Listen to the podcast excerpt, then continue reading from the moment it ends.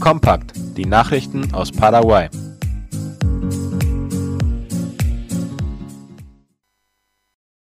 San Cosme y San Damián als bestes Tourismusstädtchen ausgezeichnet. Wie IP Paraguay berichtet, hat der Ort San Cosme y San Damián im Departement Itapúa von der Welttourismusorganisation die Auszeichnung Best Tourism Village erhalten. Zu Deutsch in etwa das beste Tourismusstädtchen. Im Rahmen der 24. Generalversammlung der Welttourismusorganisation erhielt die Senaturministerin Sofia Montiel im Namen der im Süden Paraguays gelegenen Ortschaft diese Auszeichnung. Sie erklärte, dass diese Auszeichnung eine Anerkennung der langjährigen Arbeit ist, die durch eine Zusammenarbeit erreicht wurde, bei der die Erhaltung der ländlichen Dörfer und ihrer Landschaften zu fördern. Das Senatur hatte den Bezirk San Cosme y Damián im vergangenen September für diese Auszeichnung nominiert. Covid-19-Impfplan ist aktualisiert worden. Wie die staatliche Nachrichtenagentur IP Paraguay schreibt, wurde vor allem das Datum für die dritte Dosis geändert. Somit können alle, die ihre zweite Impfung bis zum 31. Juli erhalten haben, nun die dritte Impfung bekommen. Diese kann man bei einem von den zugelassenen Impfzentren erhalten. Es muss nicht bei der gleichen Stelle sein, wo die erste und zweite Dosis verabreicht wurde so der Direktor des erweiterten Impfprogramms Hector Castro auf der wöchentlichen Pressekonferenz. Heute findet das Wassermelonenfest in Misiones statt.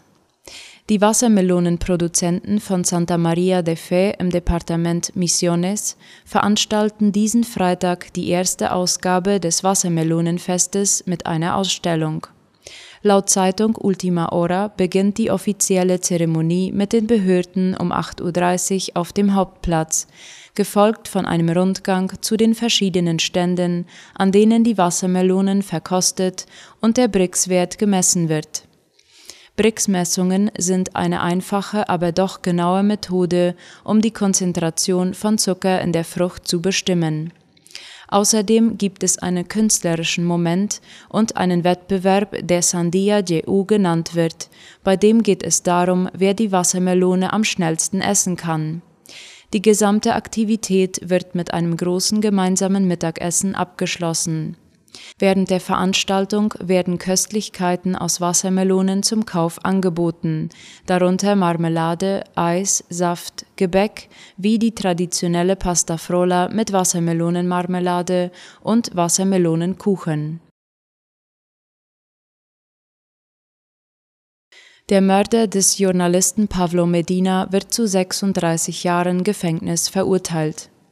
Flavio Acosta Riveros wurde am Donnerstag in Brasilien für den Mord an dem Journalisten Pablo Medina und seiner Assistentin Antonia Almada im Jahr 2014 verurteilt. Wie die Zeitung OI berichtet, muss er sich wegen des Doppeldelikts in Brasilien vor Gericht verantworten, da er nach der Tat in das Nachbarland geflohen war, wo er anschließend festgenommen wurde. Paraguay hatte die Auslieferung von Acosta verlangt, dieser hat jedoch die brasilianische Staatsangehörigkeit und konnte daher nicht nach Paraguay ausgeliefert werden. Deshalb wurden alle Beweise und die Anklage des in Paraguay eingeleiteten Prozesses dem Gericht von Jury übergeben, damit es sich ein klares Bild von der Tatsache machen konnte. Rot gefärbte Lagune im Chaco weckt Aufmerksamkeit des Umweltministeriums. Die Lagune Isla Poi hat sich komplett rot gefärbt. Laut Alison Ferreira, der Labordirektorin des Ministerium für Umwelt und nachhaltige Entwicklung, wurden bereits Wasserproben aus der Lagune entnommen, um diese Besonderheit zu untersuchen. Im Gespräch mit Reportern von Ultima Hora sagte sie, die Ergebnisse würden nicht vor nächster Woche vorliegen. Die Laborantin empfiehlt, das Wasser vorerst zu meiden. Die Fachleute schließen nicht aus, dass es sich bei der Rotfärbung des Wassers um ein zyklisches Ereignis handelt. Die Vertreterin des Umweltministeriums erinnerte daran, dass im vergangenen Jahr eine ähnliche Situation in einer Lagune zwischen Loma Plata und Philadelphia aufgetreten war. Damals war man davon ausgegangen, dass es sich um ein natürliches Phänomen handelte, das von dem fehlenden Regen ausgelöst wird.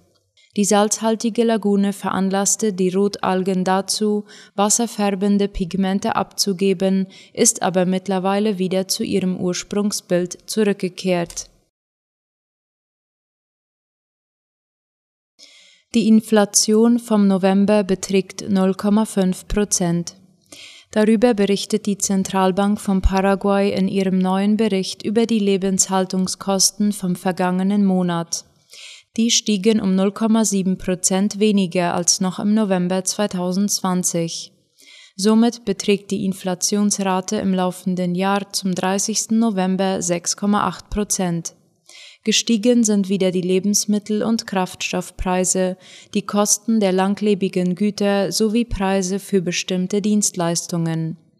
Bei den Lebensmitteln wurde ein erneuter Preisanstieg des Rindfleisches beobachtet. Grund dafür sind unter anderem der Anstieg der Futter- und Transportkosten sowie die geringere Anzahl von Schlachtungen. Auch bei alternativen Produkten wie Wurstwaren, Schweine- und Geflügelfleisch ist der Preis gestiegen. Die gegenwärtige Preisentwicklung hängt laut den Experten mit dem Anstieg der Kosten für landwirtschaftliche Rohstoffe zusammen. Auffällige Preiserhöhungen wurden zudem bei Backwaren sowie bei Molkereiprodukten wie Pulvermilch und Käse verzeichnet. Wie auch schon in den Monaten zuvor sind die Kraftstoffpreise weiterhin gestiegen, insbesondere für Diesel und Erdgas. Bei den langlebigen Gütern wurden Preissteigerungen bei den importierten Gütern wie Haushaltsgeräten, audiovisuellem Zubehör, Mobilfunkgeräten und Motorrädern verzeichnet. Im Dienstleistungsbereich musste der Verbraucher mehr zahlen für die Instandhaltung von Wohnungen, Reparaturen an Haushaltsgeräten, für Abschleppdienste, Miete, Eintrittsgebühren für sportliche Events und für Mobiltelefondienste. Zusätzliche Preiserhöhungen gab es bei Bar- und Restaurantdienstleistungen. Im Bereich Gesundheit wurde ein Preisanstieg bei der zahnärztlichen Versorgung festgestellt.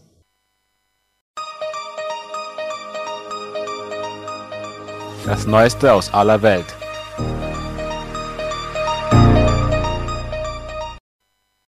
Sohn von Ex-Präsident Panamas gesteht Geldwäsche.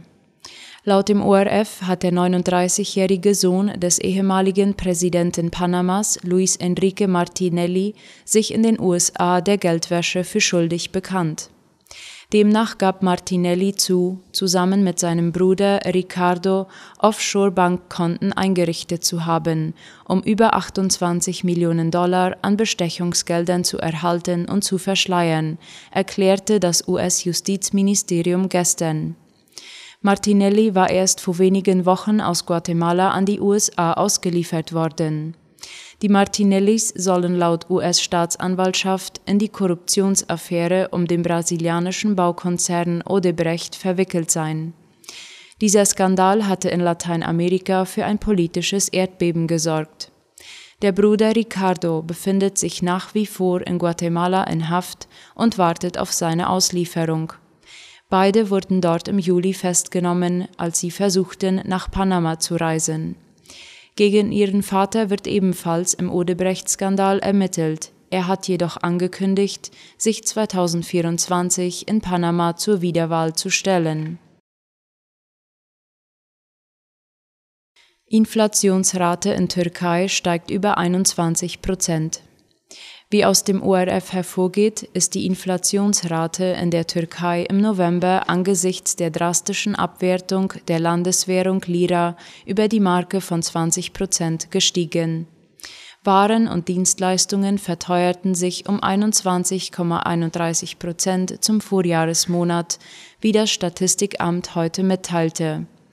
Das ist der höchste Wert seit drei Jahren. Von Reuters befragte Ökonomen hatten lediglich mit einem Anstieg auf 20,7 Prozent gerechnet, nachdem die Teuerungsrate im Oktober noch knapp unter 20 Prozent gelegen war. Die hohe Inflation schmälert die Einkünfte und Ersparnisse der Türken, was viele Haushalte in Bedrängnis bringt. Ökonomen erwarten, dass das Ende der Fahnenstange damit noch längst nicht erreicht ist.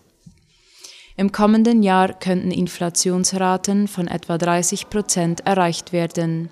Das wird zum großen Teil auf die starke Währungsabwertung zurückgeführt, da dadurch Importe wie Medikamente, Öl und andere Rohstoffe teurer im Ausland eingekauft werden müssen.